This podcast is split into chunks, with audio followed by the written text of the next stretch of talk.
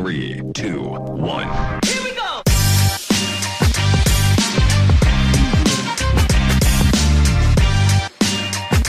Eh, gente, el episodio de hoy con, con Fufo Quiroz.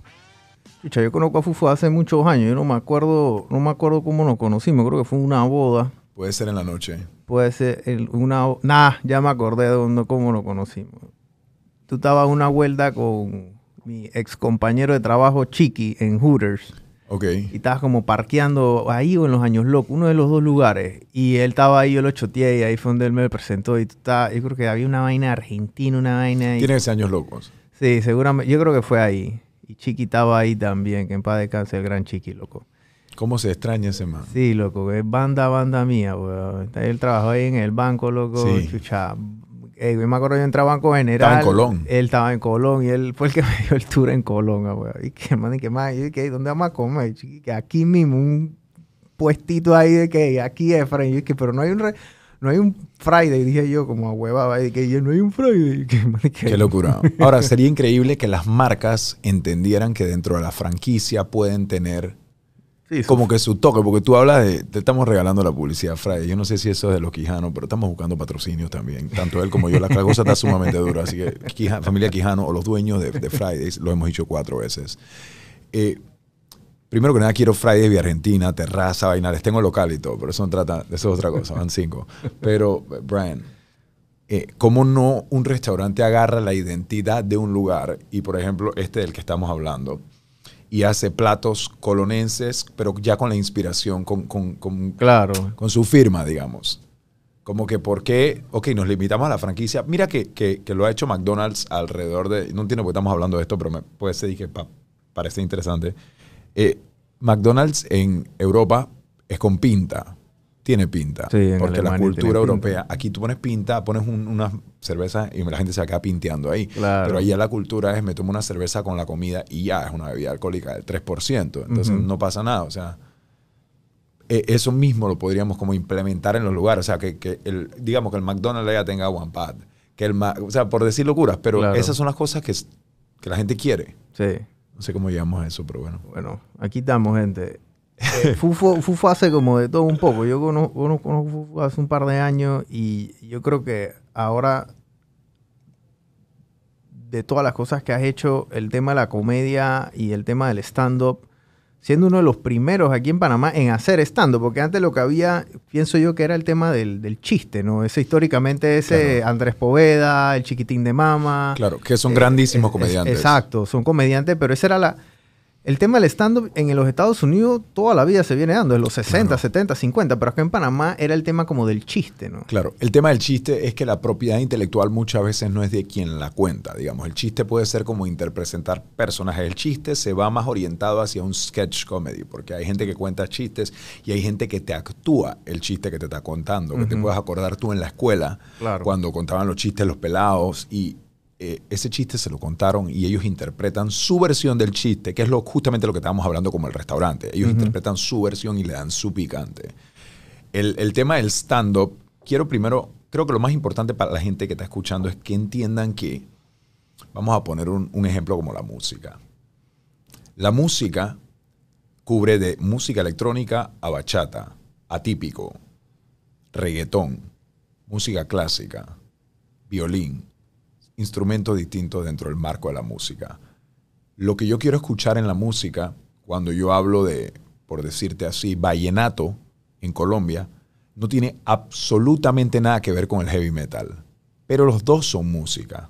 ¿Ves a dónde quiero ir? Claro. En la comedia, el stand-up comedy y el chiste son dos géneros dentro del techo de la comedia que no tienen absolutamente nada que ver el uno con el otro. Tú dices, sí, pero es que la gente se ríe y están hablando. Sí, pero acá también tocan instrumentos y están bailando. Pero una cosa no tiene nada que ver con la otra.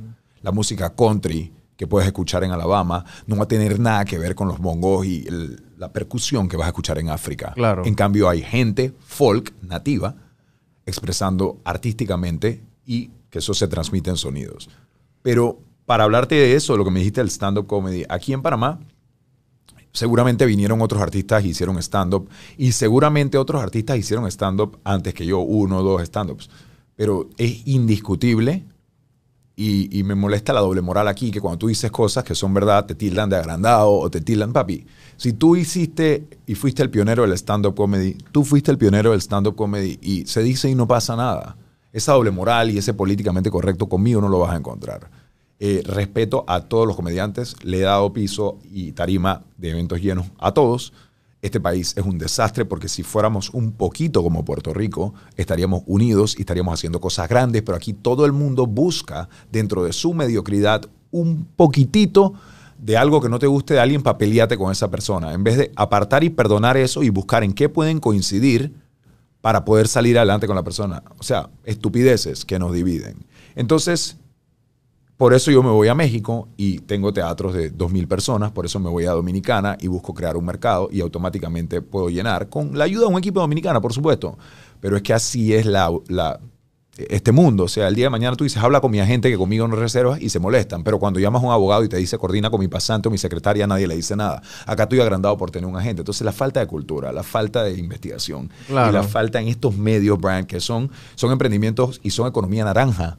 Porque a diferencia, y, y sorry que me desvío un poquito del tema de la comedia, pero a diferencia de, de, de cualquier otro negocio, cuando tú vas donde tu abogado, tú vas donde tu abogado y te reúnes. Cuando tú vas a un show mío, tú mueves dinero con quien tú no sabes que mueves dinero. O sea, el día de mañana tú compras un boleto para ir a ver a Fufo Quiroz. Y eso es un evento social. Entonces tú vas a ir al mall, le estás dando plata yendo al mall a la gasolinera, le estás yendo, dando plata yendo al mall o a tu Uber o a tu InDriver o a tu Cabify, o le damos a publicidad a todos. Eh, llegas al mall y compras en tiendas. Y si te tomas un café en el mall, le diste plata a la cafetería, le diste plata a la tienda en la que te compraste tu ropita, después vas para el show de Fufo, consumes en el lugar, trae gente, o sea, y estoy seguro que se me están yendo un pocotón de cosas, ¿no? Claro, y la gente que le diste plata ahí que mueve economía, porque eso sustenta el trabajo, el de la cafetería, el trabajo de la gasolinera, el, el tipo del Uber que fue y compró en la tienda con la plata que tú le diste, o sea, mueve la plata. La economía naranja es lo que puede salvar a un país y aquí nadie quiere apoyar. Yo odio la palabra apoyo, porque ya cuando tengo ocho años en esto, ya yo no puedo decir apóyame.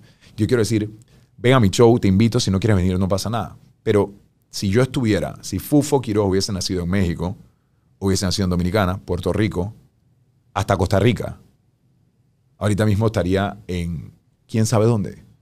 Y es tu propio país el que te frena.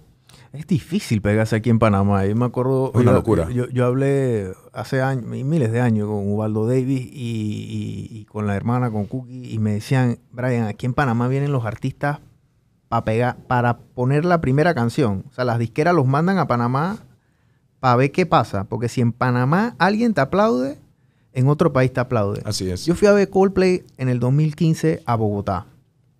Y la telonera de Coldplay era una tipa que nadie, yo no sabía quién era la tipa, pero todo el mundo alrededor mío aplaudiendo, aplaudiendo y la vaina. Y yo le pregunto a una gente que está al lado, oye, ¿quién es ella? Eso fue en Bogotá, pensé que era una artista local.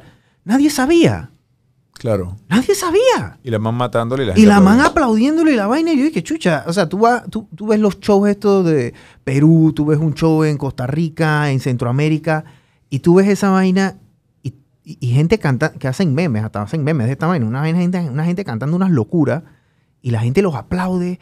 Y, y- y, o sea, pero es así. Aquí en Panamá es extremadamente difícil tú en el medio artístico pegate, ¿no? Es imposible, yo diría, imposible. O sea, el que, es como manejar. No sé si has escuchado esa frase que dice el que maneja en Panamá maneja en cualquier Así lugar. mismo. Igual aquí, el- el- una persona que pueda vivir del arte en Panamá, y, y- y no te digo vivir del arte y que soy yeyecito y tengo todo el tiempo del mundo para poder pintar mis cuadros y venderlos Sí, y fracasar sí, sí, sí. y que mis papás me mantengan. No, no, una persona que tenga que si no te botan de la casa como yo, que a mí no me mantiene nadie y yo tengo que buscar el pan con la comedia.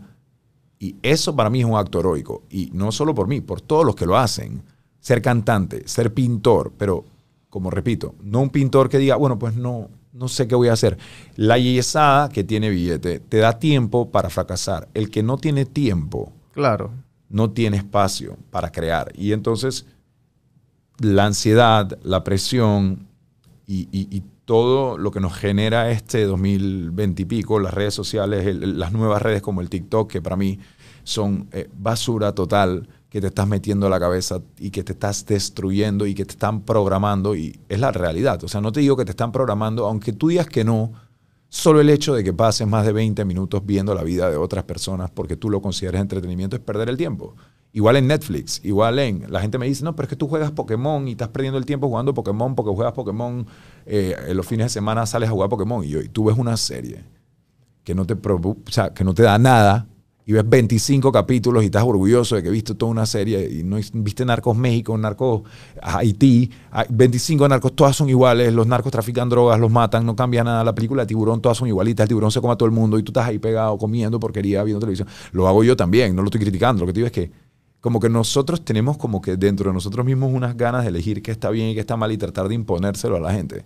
Si el día de mañana tú quieres venir ahorita y echarle medio, media botella de whisky a tu café, cool. Tómatelo, ese, ese eres tú, no tienes problema. Si tú me preguntas a mí si tú deberías estar tomando whisky en la mañana todos los días, yo te diría, bueno, seguramente para la salud no es tan bueno y te recomendaría que no lo hicieras, pero si te gusta, bro, Dale. dale, ¿qué te voy a decir yo? Pero a, a eso a que yo me quede callado, no te diga nada y después te diciendo, dije, Brian, no me, bro, pasa un podcast, saca una botella y es alcohólico. Entonces al, te- al tercer telefonito ya habías violado a un niño aquí. Claro. ¿Usted me entiende? Ese es este país. Sí, no sí. están buscando nunca cómo apoyarte, están buscando siempre cómo dañarte, cómo tumbarte y tienes que trabajar con eso.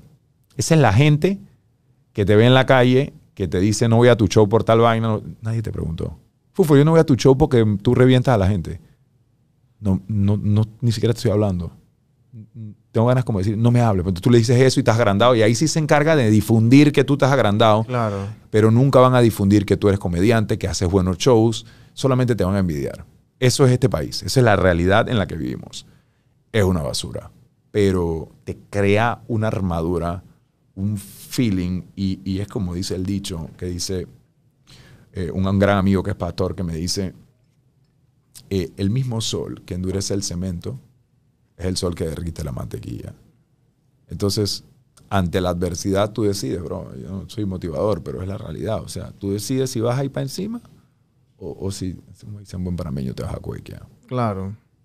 Tú agarra- a- a- a- arrancaste con este tema de la comedia hace ocho años. Yo sé que antes te pregunté cuánta gente, porque ayer tuviste un show y, y- y fue, y fue, y fue un, lle- un lleno completo. Y es muy- Gracias a Dios, sí. Y, es muy complicado tú hoy en día decir que tú tienes un lleno completo siendo un artista de lo que sea. Es complicado. Es complicado. Le- me- lo hablo con Emilio, que tiene un Grammy.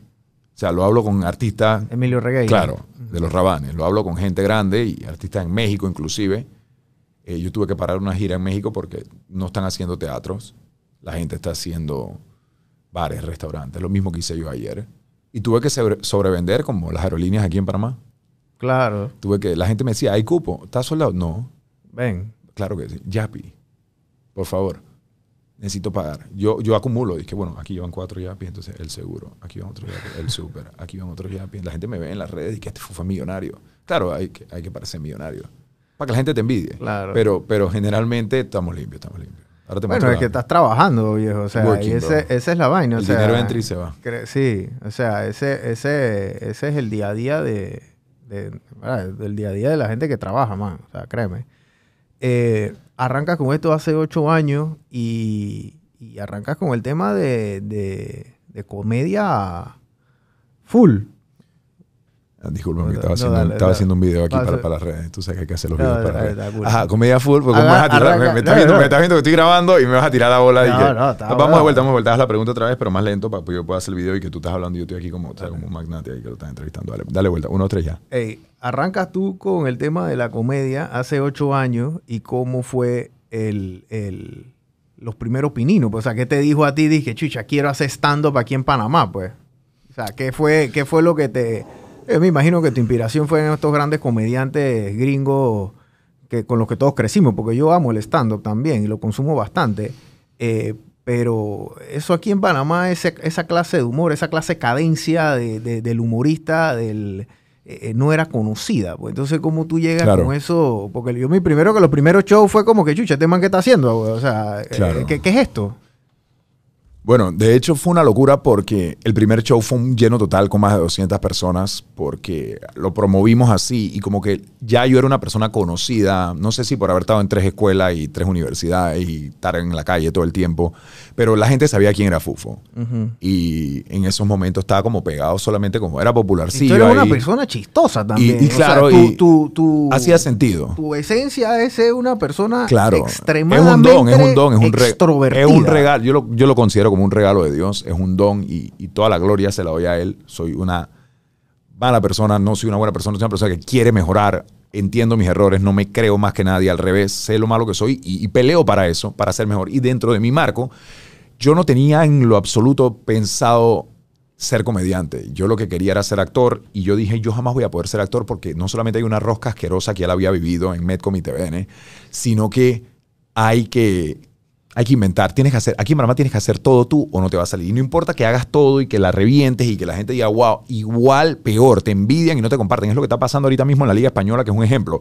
Tebas, el presidente de la Liga Española, salió a dar declaraciones diciendo que el Barcelona no tenía plata para fichar a Lewandowski. O sea, él prefiere que pierda el Barça y que pierda él, que es su liga, a que ganen simplemente ya sea por, bueno, su odio a la porta, o todos sabemos que es merengue y no hace sentido que un presidente de una liga se dispare en un pie de esa manera. O sea, él prefiere que pierdan los dos a que ganen los dos. Y eso es lo que pasa aquí en Panamá.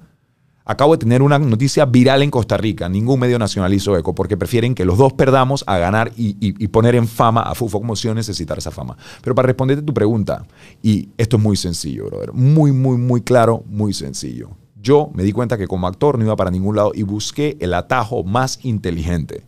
Te la tiro de esta forma. Jim Carrey, Eddie Murphy, Robin Williams. ¿Qué tienen esos tres en común? Son monstruos en stand-up. maestros del stand-up comedy. Comenzaron en stand-up y se introdujeron ellos mismos bajo sus propios términos en el cine. Kevin Hart, y te puedo hacer una lista de muchos más que no me acuerdo. Jamie Foxx, Todos. todos los verdaderos papás de los. Chris Rock, Chucha, todos son stand-up comedian. Y el stand-up comedian, Papá Steve Harvey, Steve Harvey, eh, ¿cómo se llama? Mi gran brother, el que se murió, que era un at Bernie Mac. Bernie, Bernie Mac. Mac. Todo eso, los Kings, los Four Kings. Papá, los todo. verdaderos reyes de la comedia y se nos olvidan un par. Todos comenzaron por ahí y en el cine y al cine llegaron por el stand-up comedy. Entonces, ¿qué quiero decir yo con esto? Básico. Yo creo que yo me atreví a hacer las cosas que, que la gente no se atrevió a hacer y, ¿sabes? Me tiré al, al- al- al agua yo mismo y dije, voy a enfrentarme a esto y voy a buscar una manera de que, de que esto se explote, de que esto sea número uno. Y me fui a través del stand-up comedy. Y ahí fue donde el resto es historia, bro. Te disparaste ahí. yo. ¿Tú, ¿Cuál fue tu primer show internacional? Primer show internacional. Primer show internacional, ok. eh, Miami, New York. Eh, Tu primero fue en Miami. No, no, no. Estoy tratando de hacer Ah, recuento para ordenar y también para parecer pretty. Y que tú me preguntas en... espérate. Tú me preguntas en el podcast y que cuál fue tu primer show internacional. Entonces yo voy a hacer como Te, un voy a, re- te, te voy a reformular. Dale, la tírame la vuelta para que la gente vea que he ido a bucolados. ¿Cuántos shows internacionales tú has hecho y dónde? Ok, bueno, son varios. ok, primero que nada, Estados Unidos hemos estado en. Ahí tienes que hablar en cuarta persona, ¿no? Para disque humildad. Eh, New York, varias veces. He ido tres veces diferentes a New York. La primera vez me llevó un brother, Cedric. Eh, el- el- también he estado en Miami, más de dos veces en distintas ocasiones. Orlando he ido dos veces también a hacer comedia, el Improv Orlando. Eh, Barcelona, dos veces. Wow. Madrid, dos veces en teatros también. Eh, Praga una vez, hay una comunidad latina. París, comunidad latina. Eso es Francia. Eh, México, más de cuatro ciudades que no me acuerdo, pero Monterrey, allá con Alan Saldaña, que tiene un special en Netflix. Franco Escamilla, que es uno de los más grandes de México, que está haciendo cosas con Fluffy. Fluffy que salió en Narcos hace poco. Eh, también tuvimos en contacto para decíamos para LA. A LA no he ido, pero donde vaya para LA, tú sabes que entra el pez en el agua y ahí Claro. comienza el surf the wave. Pero LA lo tengo como ahí. LA lo tengo como Tokio. Esas son dos ciudades que quiero atacar fuertemente. Tú nomás imagínate con la espada samurai hacer rompe internet. Y se me olvida, República Dominicana me encantó, allá trabajé con comediantes. Sentí que era como un Panamá 2.0, era un Panamá con el grubeo, un Panamá con el, con el flow, un Panamá sin el hate. Hay envidia, obviamente, cuando llegas a un lugar y automáticamente brilla fuerte, a la gente le duele, a la gente, la gente no entiende y, y no te lo digo por mí, te lo digo porque es así, brother. Yo llego allá donde llego, tiro y, y canto y tengo improv y, y siempre busco como que dar más allá del stand-up, sino como hacer un show estilo Las Vegas. Claro. Un one-man army, como le digo yo. Un man que te pueda improvisar, un man que te pueda rapear, un man que te pueda interactuar con el público. Una un man que extravaganza, pueda- como le dicen ellos, ¿no? Una extravaganza. O sea, yo quiero que la gente diga qué acaba de pasar aquí. ¿Por qué le estamos dando palabras del público a este man y este man con eso hace canciones? ¿Por qué este man me está imitando? O sea, ¿cómo yo puedo relate con este man? ¿Por qué los- la comunidad latino me ama? ¿Por qué lo- los black people me aman? ¿Por qué los árabes me aman? ¿Por qué los judíos me aman? ¿Por qué pueden relate con tantas culturas distintas? Y eso es porque tengo mundo. Y eso también es una bendición.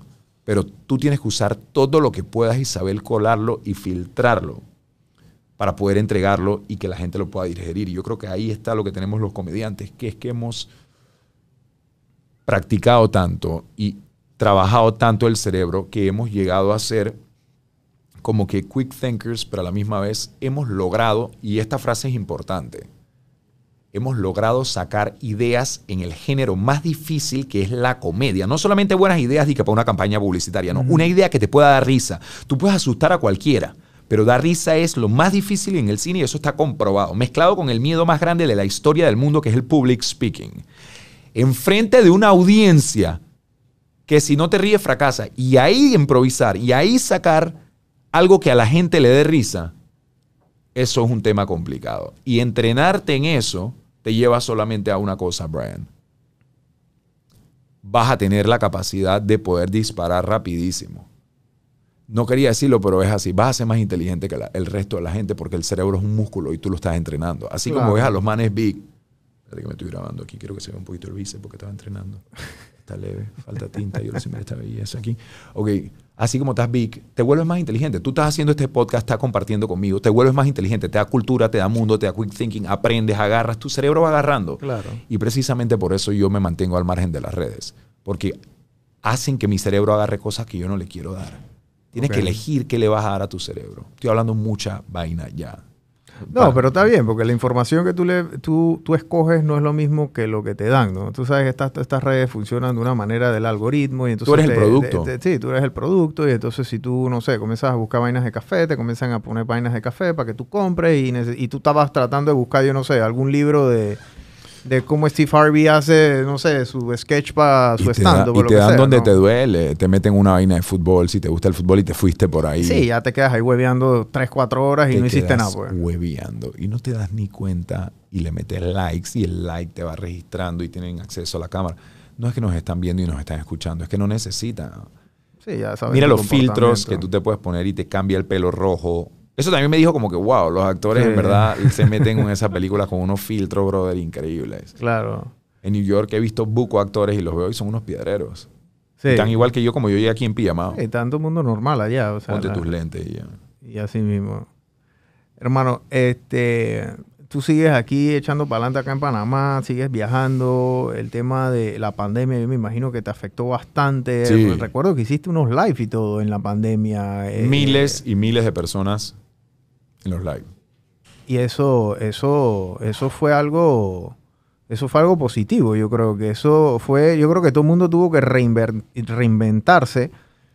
Otra que se reinventó fue tu hermana. Claro. En tema de pandemia, yo la vi que ella despegaron. Yo creo que eh, eh, ustedes estaban viviendo juntos en ese momento. No, enfrente. Enfrente. Claro, Ok, en, en- o sea, en que el te- mismo piso. Ok, entonces tenían una, tenían un, un estudio de grabación tú y ella tenía el otro Claro, estudio de claro que sí, claro que sí. En la, en la. No, y mi viejo también involucrado en Tu todo lo que papá, hacemos, tremenda sí. persona, yo lo conocí. Ese lo conocí con que- Raúl, lo conocí con Raúl Fernández. Ese es un man que tienes que invitar a este podcast sí, yo porque le dije. Él es un, él es un, o sea, ese man lo que pasa es que él anda por ahí anda en sus negocios y sabes, no tiene tal vez una cara pública y él no la desea.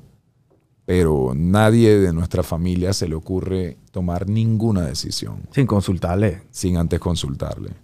O sea, cuando yo hablo de mi papá y la gente piensa que es porque es mi papá, pero no es porque es mi papá, es por la experiencia, la trayectoria, el conocimiento, la manera en la cual él tiene una cosa que es un regalo de Dios también, él tiene una visión, está sumamente adelantado a la época y no necesita ser conocido. Él sabe lo que sabe y como te digo, nadie de mi casa ni de la gente que está alrededor que sabe lo que él vale se atreve a tomar una decisión sin antes consultársela. Y él siempre, siempre, siempre está ahí para nosotros por encima de todo. Son pocas las veces que él no...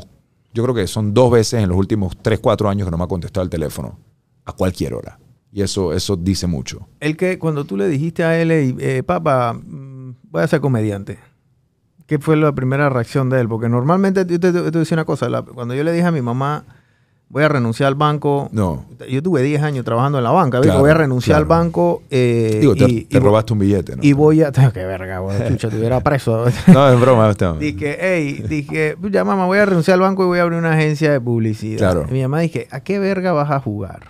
O sea, ¿qué, a qué, No, o es sea, y entonces, o sea, hubo un tiempo que, tú sabes, no es una, es- es- estamos en Latinoamérica, me explico. No, y también se entiende. ¿no? No, no, no, no, yo, yo creo que más el tema de Latinoamérica también tiene que ver con que el avance cultural es un tema, pero también tiene que ver con el tema de que los padres también tienen que jugar un rol muchas veces de, de abogado del diablo y también nos tienen que cuidar un poquito porque así como tú la pegaste, hay 500 que dicen dejo el banco, me voy para la publicidad, los botan del banco, fracasan en la publicidad, fracasan, fracasan, fracasan, y quieren volver al banco y el banco no los quiere. Y, y sabes, los papás tienen que cuidarnos, eso es cierto. Y Como que- después tienes de que 50 años y estás viviendo con tus papás. Claro, hay papás irresponsables también que te empujan a veces antes de tiempo por querer ser papás cool. Y, y yo creo que muchos papás también pecan de eso porque eh, tú no tienes que ser un papá cool, tú tienes que ser un papá. Pero, y, y- y que el apoyo de tus padres tampoco debe ser en todo. O sea, el día, día de mañana yo, papi, me voy para, para este lugar, eh, no voy a decir países ni nada porque me- tengo un problema allá, pero bueno, me voy para esta costa porque voy a traficar kilos. O sea, yo creo que si tu papá te apoya ahí, es una bestia. Sí. Entonces, hay muchas cosas dependiendo de qué nosotros consideremos que es el bien y qué es el mal. Pero mi papá cuando yo le dije que quería ser comediante, automáticamente estaba viendo cómo me ayudaba. O sea, él ni siquiera me respondió a eso. O sea, yo nada más le dije voy a hacer un stand-up y él me preguntó a dónde, cuánto cuestan las mesas, va a tener precio, a dónde tengo que ir, a quién quieres que lleve, qué necesitas. O sea, él automáticamente fue como que, háblame, pues cómo puedo yo ayudarte a que esto se realice de manera exitosa y que se convierta en un negocio sostenible. El día después de mi primer show, mi papá llegó con una gráfica, con un rotafolio, comenzó a rayar en mi ventana. Qué tiempo cool, de- abuelo. no, es un animal, es un animal, es que está enfermo.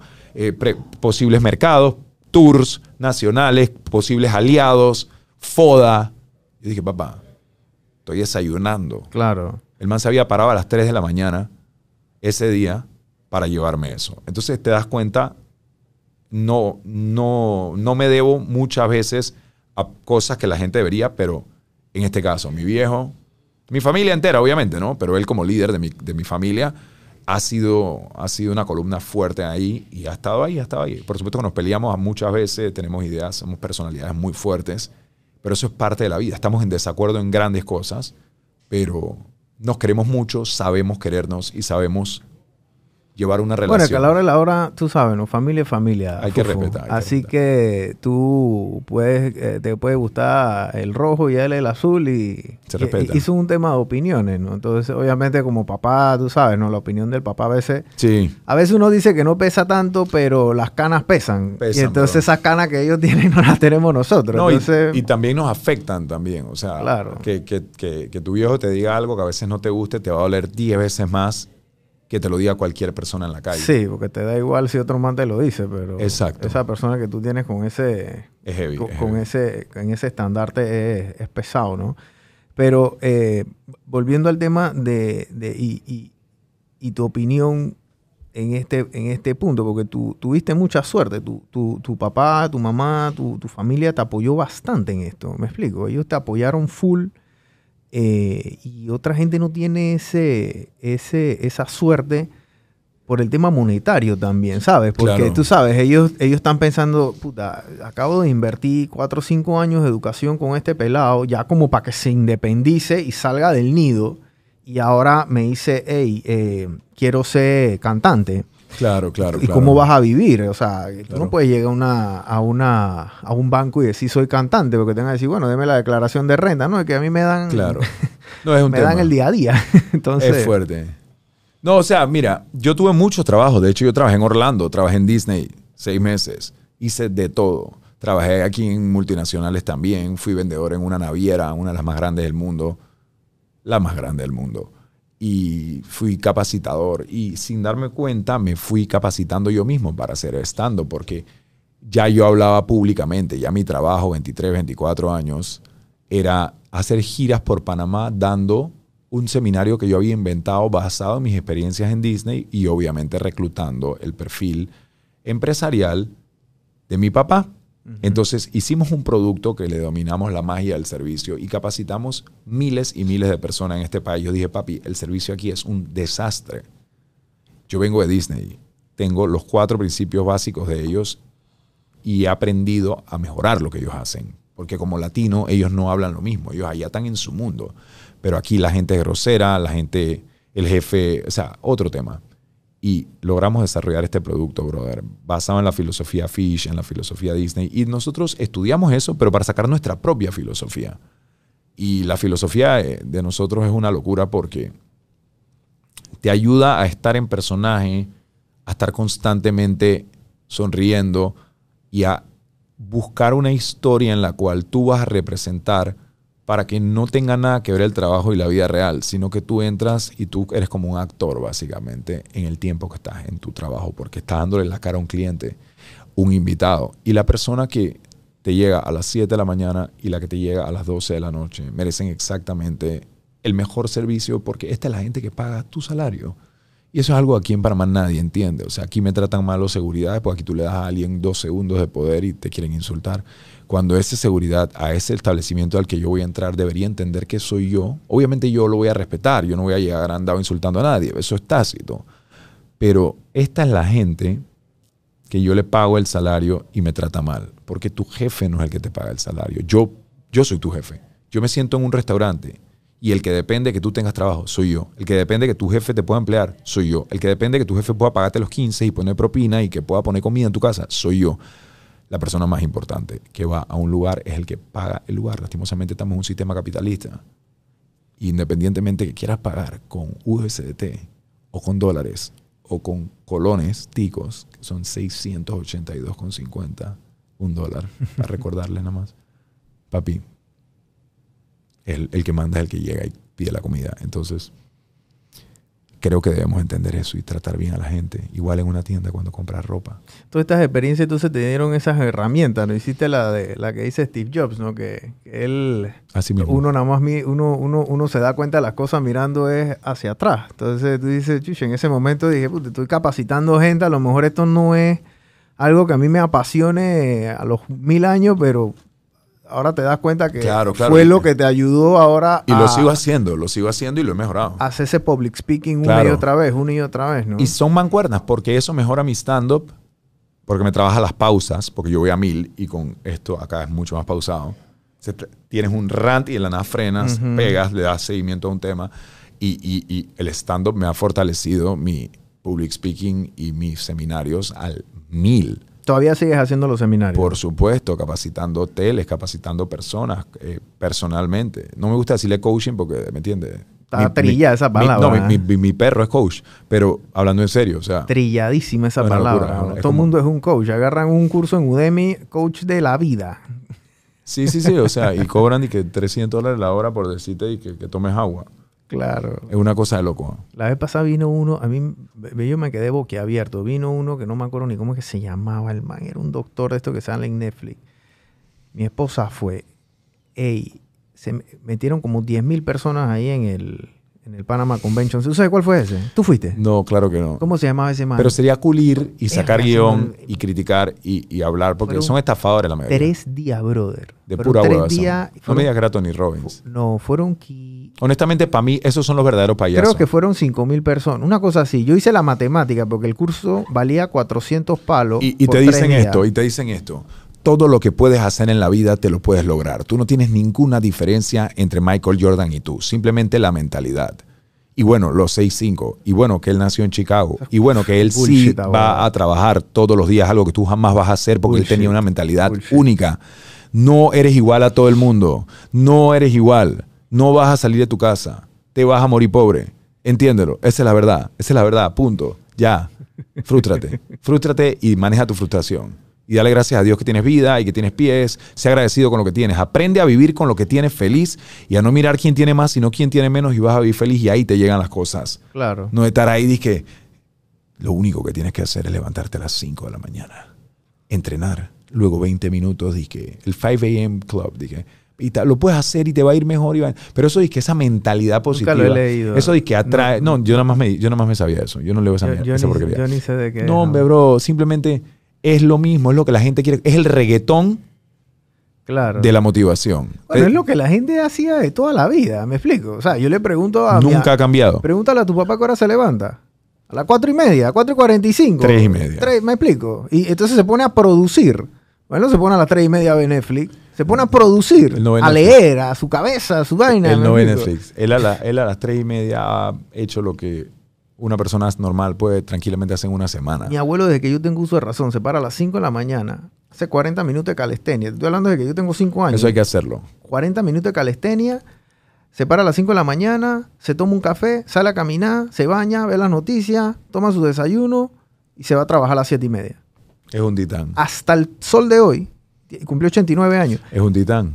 Entonces, ese, ese es el, el 5 a.m. Club, es eso, pues, de lo que hacía la gente en los... hace- Claro, hace es 40, 50 simplemente- años. Era simplemente se llama agarran, disciplina. a- es, es como los chistes, es como los chistes. Simplemente agarran una propiedad intelectual de otro, le ponen un sello más bonito, le ponen un título más bonito. Es como las proteínas y las vitaminas que compramos. Tú ve Mm. a comprar vitamina C al supermercado. Hay 20 marcas y si te das cuenta y echas para atrás la latita, Lo te vas a dar cuenta que de las 20, 18 son producidas en el mismo laboratorio. O sea, estás comprando la misma vitamina C a 18 precios distintos, con 18 empaques distintos Claro. simplemente porque no investigas, porque no estudias. todo está ahí y todo está gratis. Yo creo que pronto hasta vas a poder ser médico por YouTube. Y créeme, a la hora de la hora que pasa, nadie está certificado, le meten un tiro a alguien, lo pica una serpiente y tienes que tienes un cuchillo, tienes que abrir, tienes que hacer. O sea, en ese momento no hay tu tía, como dicen aquí en Panamá. Sí. Entiendo por qué demonios dicen eso y que no hay tu tía. O sea, mi tía era doctor, no sé. Pero tú me entiendes, una cosa que dije, por si las moscas. ¿Qué tienen que ver las moscas? Que bueno, me voy a tomar esto por si las moscas. ¿Qué, van? O sea, ¿de dónde salieron esas moscas? ¿Por qué estás hablando de moscas? ¿Qué tiene que ver las Son moscas? los dichos. ¿Por qué? O sea, son los dichos que no tienen ni sentido. Que por si las moscas. De que el hijo de Limber se perdió y lo mataron. Eso es tétrico. No uses esa frase. Estoy más perdido que el hijo de Limber. Sí. ¿Qué es eso? Bueno, esa eso, frase. eso- y, y bueno, y eso, eso, así son las redes, ¿no? Tú sabes, uno comienza a repetir las cosas una y otra vez, una y otra vez. Es como cuando yo puse en pandemia el confirmen. Confirma, confirmen. Terminó todo el mundo diciendo confirmen. En Argentina confirmen. En México confirma, si no sé qué. Está todo el planeta confirmando. Eso se viralizó aquí en Panamá. Yo tengo, o sea, mis 60% de seguidores son panameños. El resto son mercados en otros lugares. Tú- Claro. Tú, puedes tener 2 millones de seguidores, puedes tener 20 mil. Tú eres un líder de opinión dentro de tu mercado. Y, y- y solamente que tengas dos o dos líderes más que adopten tu vaina y- y ya está viral. En pandemia, obviamente, tú tuviste que recurrir al tema de los live. eh, No había otra. no había de otro, o sea, no podíamos salir. Fue una desgracia. El tema de los live, eh, ahí me imagino que tú hiciste la que todo el mundo estaba haciendo, tratando de, de- de sobrevivir. ¿Tú sientes que tus seguidores y tu mercado creció de manera internacional un poquito más exponencial? ¿O gente que a lo mejor no iba a estar expuesta a tu comedia Sí, de una manera no. presencial? Dijeron, dije, Yushi, vamos a probar esto. O sea, ¿cómo, cómo fue Sí, esa experiencia sí, para no. ti, pues? Digo, los live en pandemia definitivamente fueron un tema porque unieron mucho a la familia. Mi objetivo fue, como yo soy un gran pendejo, eh, nunca pensé en la plata porque, como te digo, yo nunca hago esto por la plata, pero con un buen manager que aquí en Panamá no existe, hubiese hecho, no sé si millones, pero, pero bastante plata con los likes. En patrocinios, todo. O sea, tenía 2.000 personas conectadas a la vez. Y no eran 2.000 personas, Ujú. eran 2.000 cuentas. Porque yo, te- yo recibía fotos en Coronado, una familia de Tres, cuatro personas. no, una familia judía donde estaban las nanas. Estamos hablando 16 personas, a veces habían parejas, de hecho había. Pero yo hice una pequeña encuesta con el equipo y el promedio eran 4.3 personas Wow, o por, sea que- por cuenta. por conectada. cuenta. Estamos hablando que es- si son 2.000, bueno, 2, 2.000 por 4.3 y algún matemático que lo saque. Tú tienes calculadora en tu celular, pero mientras digo esto debería ir pensando que 2 por 1, ¿por qué? No sé. Busco gente. Sí, como unos 8.600 personas por ahí. por ahí. Entonces, gente que manda.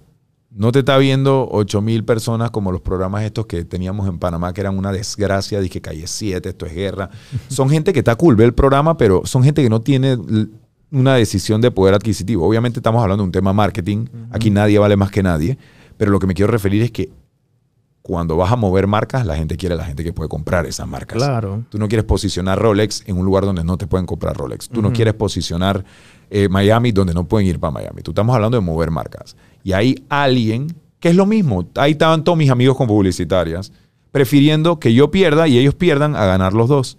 Esa es la mentalidad. Volvemos a lo mismo. Claro. Pero sin quejarnos, ¿no? Yo igual hice cinco live, miles de personas me preparé, usé más de 70 outfits en los cinco live, usé Wow. props, usé pistola, usé cuchillo, usé todo lo que te puedes imaginar para regalarle alegría por cinco semanas seguidas en el peor momento de la pandemia, cuando nada más podía salir dependiendo de tu cédula.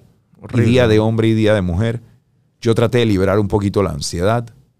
Y así de malagradecido fue la gente. Muy poca gente fue. Me contrató hace poco BMW para un, pa un show enorme en Santa María, como de 300 personas. Y. ey, esta gente. Y qué locura que digo show enorme. Yo estaba en Anayansi con 3000, pero como está la pandemia, para mí ya un show de 300 personas y que wow. Claro. Pero esta gente me contrata por los live. O sea, que por lo menos salió eso. Ujú. Pero qué triste que. O sea, como te digo, hubiera sido cualquier otro lugar y yo estaría ahorita mismo en todas las vallas. En todo, y no quiero estar ahí, pero es como un decir. Claro. Es triste porque si yo que puedo salir adelante a pesar de eso, no me afecta, simplemente no me potencia. Imagínate la gente que esto lo mata. Todo mundo que quiera hacer su podcast, su todo, todo. O sea, ahora yo llego y voy a compartir tu podcast porque yo soy así, pero yo te apuesto a que tú vas a tener gente que tú invitas aquí y no son capaces ni de ponerte un story. Porque la gente es así. Bueno, los que han venido sí me han puesto mi, mi story, mis cosas. Dale suave. y- Dale suave. Espera, espera. Eh, el tiempo, pero el digo, tiempo lo no, va a o decir. sea, siempre, Siempre me son- imagino que puede venir alguien que no necesariamente lo, o lo tiene en la cabeza, o Y lo no- vaya a hacer, ¿no? Cool, vamos a pasarle a uno, pero, pero a veces te ponen el sorry cabreados. Eso es lo que quiero decir. O sea, la gente como que yo no sé quién se cree la gente aquí. Honestamente, ¿quién eres, brother? No eres nadie. ¿Quién eres? Yo tampoco soy nadie. O sea, ¿quién eres? ¿Quién te crees? Pero tú, eres, mu- un- tú eres- tú eres muy talentoso, Fufo. Yo creo que eso, eso también es como tú me venías subiendo, que veníamos hablando del tema de Costa Rica, que no lo hemos tocado, pero eh, tú, me, tú me estabas diciendo, puta, cuando eres, eh, y tú mismo, y te voy a decir lo que mismo que me dijiste. Dilo, dilo, dilo. ahí. Cuando tú emites una opinión pública y eres una persona que emite opinión pública, tú vas a tener dos cosas. Claro. El man que te va a dar palo y el man que te va a aplaudir. El tema es que el man que te aplaudí no lo hace. Se queda callado. Por envidia. Esa es la diferencia. Que el que te da palo sí brinca y te da palo. Sí, eso es más fácil. Pero aquí, o sea, mira lo que tuvo que pasar. Yo hice una opinión pública en un programa de fútbol que honestamente pensé que nadie veía, sin interés de viralizarme, y me viralicé. Y ahí pude hacerme más viral porque me invitaron a un millón. Di siete notas en Costa Rica porque mi- la gente de mi equipo chequeó las notas, chequeó que son, eran periodistas certificados, gente seria, gente que no me quería dañar, y la pasé increíble. Porque le di exclusiva a ticos que generalmente tal vez no tengan información y, yo le dije, tú sabes que si yo estoy viral allá voy a ayudar a esa gente. Pero yo no fui al marcador de vuelta y yo podía ir haber ido el lunes, yo podía haber ido a, a meter más veneno y a viralizarme aún más. Claro. Pero no era mi intención, hermano. Yo no estoy, a mí todos mis amigos, estos influencers que no influencian a nadie con 500 mil seguidores y con un millón, me dicen a cada rato que vaya a hacer videos con ellos. Yo le digo, yo te puedo participar en el video, pero yo ni lo voy a subir, ni me voy a involucrar en eso porque ese no es mi contenido. No, pero es que puedes agarrar seguidores. ¿Para qué? Esos seguidores van a pagar mi boleto. Claro. Esos seguidores me van a venir a que van a venir a hablar de mí y a estar pendiente que haga cualquier cosita que no les guste para reportarme, para cancelarme, para viralizarme. Sí. Porque Y te puede hasta afectar tu, tu negocio, que es el tema Claro. de la comedia y los seminarios. Claro. Porque, porque tú no estás en... en- en- o sea, este, el, el core business tuyo no es Claro. el tema de la opinión de, de fútbol, pues porque No. es algo es algo coyuntural. Me imagino que pasó pues, en Y- este momento. Y pero- de lo que me apasiona y sé muchísimo, y el día de mañana me sientas aquí a cualquiera y le doy cátedra. Cátedra. A quien tú quieras, siéntamelo aquí de fútbol. A mí ponme a hablar con españoles, ponme a hablar con argentinos, ponme a hablar con gente que habla mi idioma. Claro. No me pongas aquí a hablar con un poco, pero él no sabe fútbol. Brother, no me hagas hacerte quedar mal porque lo voy a hacer, porque yo no te voy a hablar de que, de, que, de que la historia, de que si Walter Pino jugaba en la selección nacional, estadística y datos se lo aprende cualquiera. Y lo buscas en internet. Claro. El entendimiento de un partido, la lectura, saber qué tenía que haber hecho un técnico, dónde se equivocó, qué le falta al partido, qué le sobra, qué hay que hacer, Sí, eso... a quién hay que fichar, qué esa- jugador funciona en qué equipo y qué no. Esa parte se estudia, ¿no? Y ahí está, no me ha dado, no me ha dado- dejado mal los que te dije que le iban a romper. Pedri, Gaby, Ansu Fati. ¿Y, y cómo logras esto? Viendo segunda división, viendo los partidos de las inferiores, haciendo lo que nadie quiere hacer. Trabajo de cantera ese. Trabajo de cantera. Trabajo de segunda B. Hay muchos panameños en, en segunda y en segunda B había ahora eh, Bárcenas. Estuvo por allá y yo veía cuando estaba en el Oviedo, ya no está ahí. Bueno, ahora creo que está en base el Oviedo, estoy confundido ahí. Pero ve, o sea, eso, sí, que yo no sepa si Bárcena está en el Oviedo o no, eso no me hace saber de fútbol, eso es que no estoy pendiente de la noticia de Bárcena. Claro. Pero méteme en una cancha, ponme a, a- a- a simplemente analizar un partido para que tú veas que van a quedar en evidencia. ¿Por qué crees que no me llaman los medios aquí? Papi, dos, dos, dos programas. Se viralizó lo de Christensen, se viralizó lo de... Y mira los comentarios en lo de Christensen. Ahí está mi post con el marcador. Mira los comentarios. Por fin llegó alguien que sabe de fútbol. Sí, yo los vi. ah. Entonces, sí, las- yo te dije, ¿te acuerdas que yo te dije? Está clarito, pero te, eso- te dije. ah. las cosas como son, brother. Las cosas como son. Aquí vino un técnico que creó escuela y, y no solo no una persona que sabe de fútbol, timing, una persona que sabe que sí hay que renovarlo, hay que hacer un mira, mira. Aquí vino el Tolo Gallego, se llevó un botín, campeón invicto con River, hizo un ridículo con la selección duró, porque no entendió. duró 48 horas en la selección. Un- dos días, está clarito, un, un desastre. Este tipo entiende, todo el mundo lo quiere, entonces la prensa lo va a odiar porque la gente lo quiere. Le vas a exigir a un tipo un nuevo proceso, ir a un mundial en un octagonal con el mejor Canadá de la historia que pasa por encima de México y Estados Unidos y un Costa Rica que tiene seis mundiales. Quedamos por arriba a Honduras. Eso es un logro. Y Panamá está engañado y piensa que no ir es un... Y está estar engañado, pero la realidad es otra. Honduras es mucho mejor país futbolístico que nosotros y quedaron abajo de nosotros. Inclusive Jamaica. Entonces no nos engañemos, brother. Lo que hizo Christensen fue jugar tan bien que nos engañó y pensamos que íbamos a... Tuvimos a cinco puntos de Costa Rica. Sí. Que hay mil cosas que mejorar, por supuesto. Que nos faltó experiencia, claro, pero eso solo se consigue con el tiempo. Claro. Y ese 5 contra 1 que fallamos no es culpa de él. Que querían que metiera Ismael. Ismael estaba lesionado. Ismael apenas volvió a hacer y él ya tenía un grupo. Y un técnico tiene que ser fiel a los jugadores. Yo dirijo fútbol. O sea, yo sé lo que te estoy hablando. Yo estaba en la cancha, en el vestuario. Papi, el fútbol es una pasión y se vive al máximo nivel. Claro. Aquí, como dijo José Mourinho, de astronomía hablan los astrónomos. De fútbol habla cualquier pendejo. Y ese es el problema.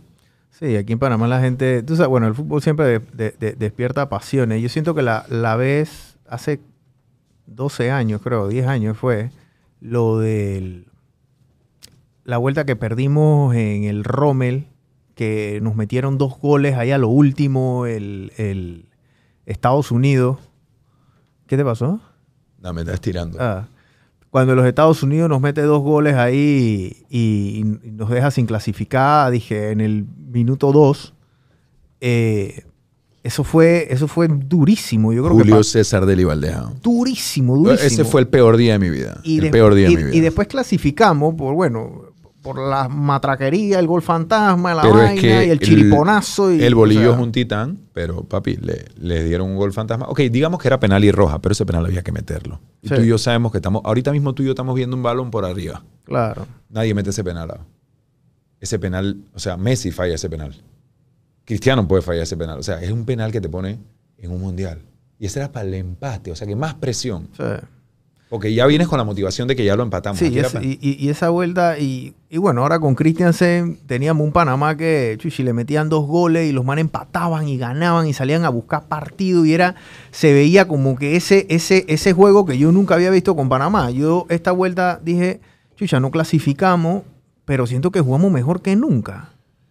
O sea, no perdimos, pues yo siento que no perdimos. O sea, no pudimos clasificar, pero no. Papi, no- ganamos, ganamos Ey, muchísimo. no pasamos pena. No, es que es lo que yo De digo. o Panamá sea, pasaba pena. Hermano, un nuevo proceso donde te quitan absolutamente todas tus estrellas y tienes dos, tres mundialistas y tienes que tirar el carro con jugadores que están por primera vez vistiendo la camiseta de la selección. Imagínate lo que reventaron a Messi. Imagínate lo que han destruido jugadores a nivel internacional y los revientan. Pipa Higuaín, Kun Agüero, gente y Di María, hasta ahora que se pudo reivindicar por lo de la Copa América. Lo mataban en Argentina, que él mismo lo dijo. Prefiero ir a Argentina y que me puteen 42 millones de personas. O sea, es una locura lo que la gente piensa que somos Alemania. Y este tipo agarra este proceso desde cero. Desde cero con dos, tres, cuatro, cinco jugadores clave de él que les da la confianza para salir adelante. Y no solamente eh, eh, gana partidos claves, ganó históricamente por primera vez a Estados Unidos. Ningún técnico lo había hecho eso En un nuevo proceso en Panamá. Le estuvo ganando a México por primera vez en la historia en el Rommel Fernández y nos empataron y sacó un punto con México que ya lo habían hecho dos, tres técnicos. Hermano, remontó un partido en San Pedro Sula donde estábamos abajo 2 a 0 en el minuto 70. Y ahí nadie se culpa de que Fajardo participó y metió los goles. Ahí Fajardo sí no es un bulto y esa gente se queda callada. Y no estaba Ismael, que Ismael sí falló con Honduras cuando lo metió la que tuvo. Y yo no critico a Ismael. Para mí Ismael es el futuro de la selección. Pero tuvo una y no la metió. O sea, todos podemos fallar. Aquí no perdonan a nadie. O sea, mira Vinicius. Vinicius, ¿cuánto falló en el Real Madrid que le hacían canciones y hasta los mismos madridistas lo odiaban y lo pedían fuera? Y ahora ganó la Champions y cayó a todo el mundo. Y yo como barcelonista estaba alegre por él, porque la gente no perdona, la gente no tiene paciencia. Y esto en base a producto a las redes sociales, brother, que ves 500 fotos, o sea, estás programado para ir a mil sin necesidad. O sea, estás en, tu, estás en el baño sentado brother, mandándote un fax y estás ahí resolviendo problemas. ¿Quién te ha dicho eso? Lo dijo Magicarle en un video que hizo. O sea, ¿quién te ha dicho que tú tienes que estar disponible para todo el tiempo, todo el mundo? La era, 24 la era digital. Sí. Y te escriben clientes a la 1 de la mañana. A mí me escribió uno de mis patrocinadores a las 2 y 15. Y que Fufo, yo sé que tú siempre estás activo. Cool. ¿Qué quiere? ¿Salir O sea, qué? Y bueno, pero o sea, sí, sí, pero, pero volviendo, y una vaina de trabajo y me lo mandó un escrito, oye, tenemos este guion para que lo revise, porque yo también asesoro en marketing, eso lo hago mucho, asesorar a las marcas. Pero volviendo al tema Christensen, brother, yo no sé qué estamos pensando nosotros. ah. La remontada que le hizo aquí a Jamaica, le metió 3 a 0 a Jamaica allá, la remontada que se tiró con, con conchale, ¿cómo fue el, el equipo este otro que, que se remontó aquí, Jamaica, y hubo otra, El Salvador, Salvador. El Salvador nos, nos madrugó El Salvador. Íbamos 2 a 0 en el minuto 15, una Una vez así. así, ¿verdad? 1 a 0. Y, y les remontamos. Y les remontamos. Entonces, ¿qué estamos hablando? ¿A qué estamos jugando? Eh. Ese es el problema de, de nosotros. ¿no? Sí, yo creo que yo creo que esa parte. Tú hiciste unos live también para la época de las elecciones con, lo- con los candidatos que los hacías con, con Barcelona. Con Barceló, ese es mi tema. Ese era mi tema. ¿Cómo, cómo, fue ese- ¿Cómo fue esa vuelta con toda Bueno. esta gente ahora en política que va a venir fuerte? Viene fuerte y ahí me verás, ¿no? Yo soy asesor político. Eso es algo que yo hago siempre. Tengo un, un- soy un critical, critical thinker. That's what I do. Entonces, papi, tienen, veo las maneras con una perspectiva distinta y en política, mientras más rápido aprendamos que es mover marcas igual que cualquier otra marca y que las marcas son identidades y que la gente desde tatuarse las marcas que les gusta, todo es marcas. Messi es una marca. La gente se lo tatúa. Son ídolos, son marcas. Hay un tipo que recorre, justamente vi una publicidad de eso, o sea, hay un tipo que recorre todos los Starbucks y dedica su vida a eso. Eso es una marca. La gente se eh, obsesiona con las marcas. Entonces, estamos desarrollando diferenciales competitivos para que los políticos puedan tener una imagen y puedan sobresalir entre sí sin necesariamente desentonar. Y estoy trabajando desde ya en distintas propuestas a, a perfiles de candidatos, porque independientemente que me contraten o no, yo voy trabajando en sus propuestas desde ya, para que cuando me llegue un Martinelli, un Lombana, un Rómulo, un quien sea, yo le digo, papi, Ya tengo algo para ti. tengo un libro para ti. Ya tengo algo para ti. Y eso es lo que la gente quiere.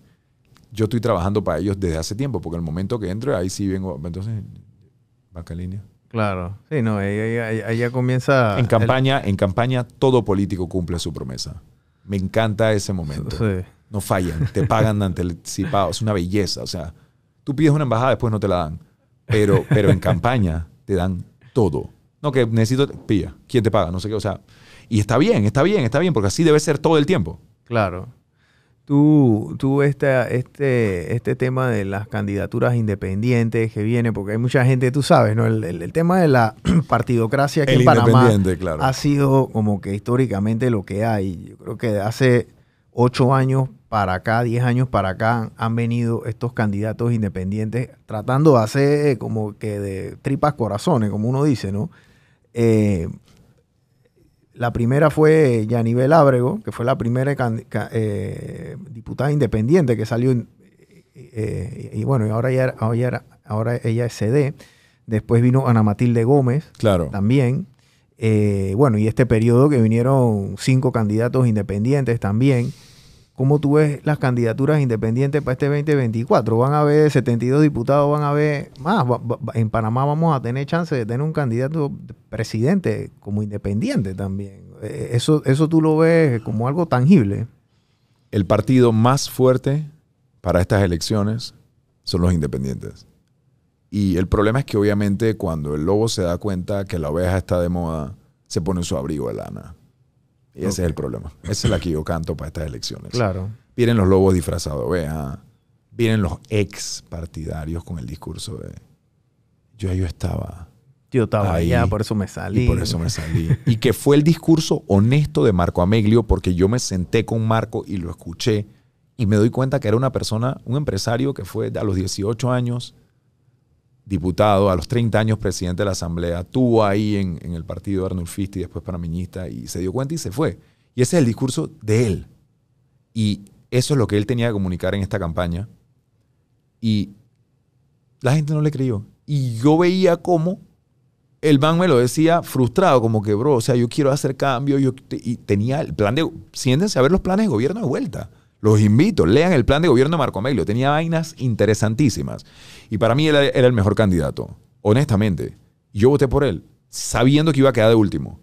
Porque yo no cojo esa bala de vuelta de que yo voté por este y me robó. No, yo voy a votar por el que yo creo. No para ayudar, no es que sea, no ayudas a, no sé, a mí no me El voto, importa. el- tú, tú- hiciste, tú hiciste tu tarea. Tú Yo hice- todos tus planes. yo me senté con todos. Yo los Sí, bueno, es verdad. Tú, los tú, yo tú hablaste con ellos. a- yo tuve la oportunidad de estar sentado con todos los candidatos.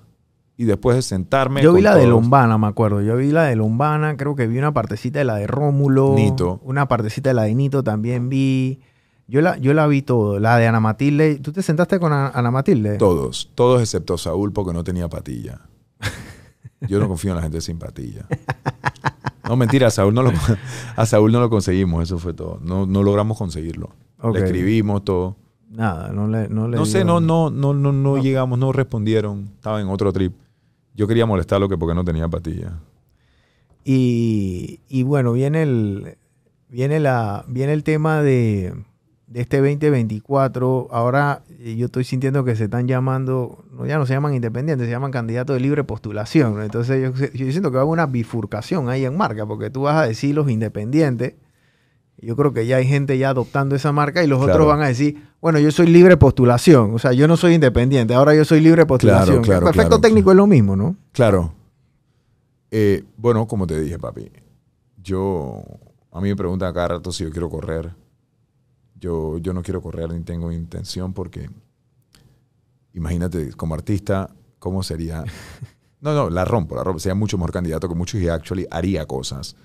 Pero, honestamente, me encanta el tema político, pero para ayudar, aportar, asesorar y hasta ahí.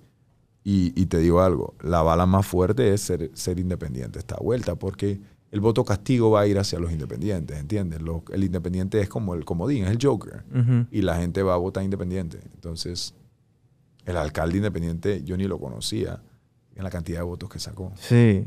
Lomba- sí, sí. Lombana sí hizo una campaña, o sea, y Lombana fue inteligente, tuvo buen timing y fue el man que adoptaron con sus videitos ahí en, en Instagram, nadie da un real por él y fue tirando videos y fue tirando videos. Ayer Casi, me- él casi ni saca la firma. Sí, ahí hubo un tema con la firma. Ayer me chi- uh, estu- estuvo raro eso de las firmas porque sacó, sacó demasiadas al final, pero bueno, no vamos a criticar a Lombi. Eh, estoy, estoy un poco molesto con él porque venía supuestamente ayer al show y no vino y yo con mis- salí con naranja para grubiarlo, pero bueno. No llegó. No, Eh, ahora está agrandado, está agrandado. Está- que estar en campaña, me imagino, porque Sí. ahora está, bueno, ya él tiene su partido, así que no tiene que estar buscando firmas ahora, ¿no? Este, así que, cuando, cómo, cómo tienes este, este, este, este año, Fufo, cómo acaba? O sea, ¿tienes más vueltas afuera en Panamá o te quedas aquí? ¿Cómo es el, cómo es el asunto? Bueno, estoy coordinando con la gente de México para volver a México. Necesito volver a México. México es una locura. Y bueno, Estados Unidos ahí lo tengo en stand-by en Chicago. Quiero hacer unos shows allá. Y, ¿sabes? Estoy como que literalmente tengo otros proyectos que obviamente no voy a mencionar aquí, pero en el tema comedia estoy como que viene un teatro grande, eso es lo único que visualizo aquí. No te lo digo como un coach, sino porque nada más estoy, estoy eligiendo lugar y fecha para hacer un... Aquí, en Panamá. Aquí en Panamá sí está, ahí tiene una encuesta que sea Nayansi o Nacional o... Prefiero a Nayansi porque son 2.906 butacas. Entonces, En el Nacional puedes cobrar un poquito más, tú sabes. Allá es más, más yeye, ¿no? igual le voy a romper el bolsillo a la gente donde, donde vaya. Pasa que a Nayansi me gusta más pues más gente. A mí ruge, ruge ese teatro, ruge. Sí. Yo me he presentado ahí cuatro veces a, a capacidad y el teatro ruge. La vez pasada hicieron un, un show que fueran como varios comediantes. ¿Cómo, cómo, cómo te fue ahí con él? O sea, ¿eso se dio o no se dio? Yo, yo, yo vi un par de, de, de- de- artes y Eh, piezas por ahí, eso pero no. se dio, eso se dio, como le dije al que lo hizo, hubo un error en comunicación, habían demasiados comediantes. Ah, Yo era el que cerraba el evento y tuve que salir prácticamente a las 11 de la noche, pero fue una locura. Fue bueno. ¿A dónde bueno, fue? Fue bueno, en el Teatro Balboa. En el trato Balboa. Y fue bueno, había su gente y, y chuleta, teatro de mil y pico personas, había, había su gente y yo la pasé increíble. Sí, habían demasiados comediantes ahí. Es medio cansón ya para el público también, ve tanta gente en el, en el mismo día, ¿no? Y muchos quedaron mal, muchos comediantes no fueron. No fueron. No Qué fueron. pena, weón. Qué pena.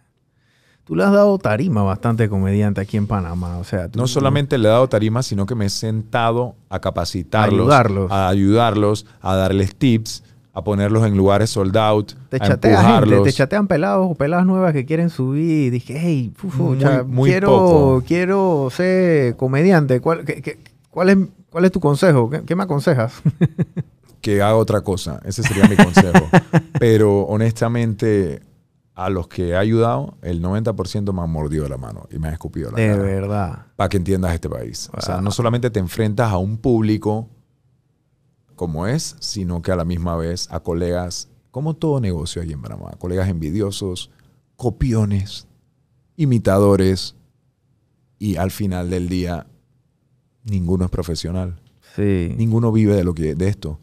Todos, todos quieren el mismo respeto. Todos quieren, y yo respeto a todo el mundo, pero todos quieren que los traten como artistas cuando no lo son. Bueno, no se manejan como artistas tampoco. no, No, se son manejan como artistas, no son profesionales, no viven del arte y no tienen una estructura ni una visión. O sea, se presentan porque sí, hey Fufo, ¿cuándo vamos a hacer un teatro? Me dicen.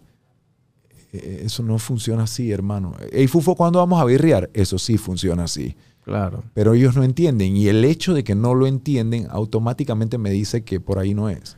Y muchas veces yo caigo y los ayudo porque al final del día uno quiere ser buena gente, pero hay que ser mala gente con esto porque no es ser buena gente, es tu trabajo. Bueno, hay que ser profesional. Y, y- Profesional. y es todo, y ¿no? ser profesional muchas veces es decir que no. Es la mayoría de las veces es decir que no. Y de entender que yo soy marca producto. Yo soy el gancho y la zapatilla. Claro. Entonces, eh, que hagan lo que quieran, que piensen lo que quieran. Yo no vivo de los comentarios de la gente. Yo simplemente me duele que no entiendan. Porque si haces lo que yo hago, por lo menos deberías entender que yo no soy igual que tú, que yo soy diferente. Y ser diferente no me hace meter 5 mil personas en Ciudad de México o presentarme en un teatro en Madrid. Ser diferente me hace simplemente el compromiso que yo tengo, que desde que yo me levanto hasta que yo me acuesto, yo vivo y estoy constantemente trabajando mi craft para mejorar mi producto, para que tener algo único, para mover el corazón de cada persona que se sienta en una silla, en un lugar donde yo voy, para que la gente viva una experiencia, para que la gente diga, no me tengo que ir a Las Vegas y aquí se me ofrece una locura. ¿Qué acaba de pasar? ¿Cómo Fufo sigue mejorando? Porque estoy enfermo, porque investigo, porque estudio, porque veo, porque busco constantemente la manera de ser mejor para comunicar lo que siento, ya sea buscar la manera graciosa de algo que nadie lo ve, algo que todo el mundo piensa y me atrevo yo a decirlo, o brindándoles un show diferente de improvisación, con música, con invitados, siempre metiendo cosas nuevas. Yo me presenté con Horacio Valdés en la Huaca. ¿Por qué un comediante está con un músico? Porque me da la gana, porque puedo, porque no voy a tener un molde, voy a hacer lo que a mí me da la gana y voy a mostrarle a la gente que esta es mi pasión porque ustedes se diviertan. O sea, yo quiero entretener a la gente. Me alegra ver a la gente feliz, que la gente se vaya feliz. Y bueno, los yapis. Los yapis, Los yapis, claro. Los yapis bueno. Jim Carrey, Jim Carrey cuando la primera película fuerte, fuerte de él fue Ace Ventura. Sí. eh, y él hacía stand-up. Tú sabes que él hacía stand-up Sí, por hacía, muchos años. hacía la cara de- del otro man. Y, y el man, él se escribió un cheque, él mismo. Él mismo se escribió un cheque. Esta no me la sé, tírala.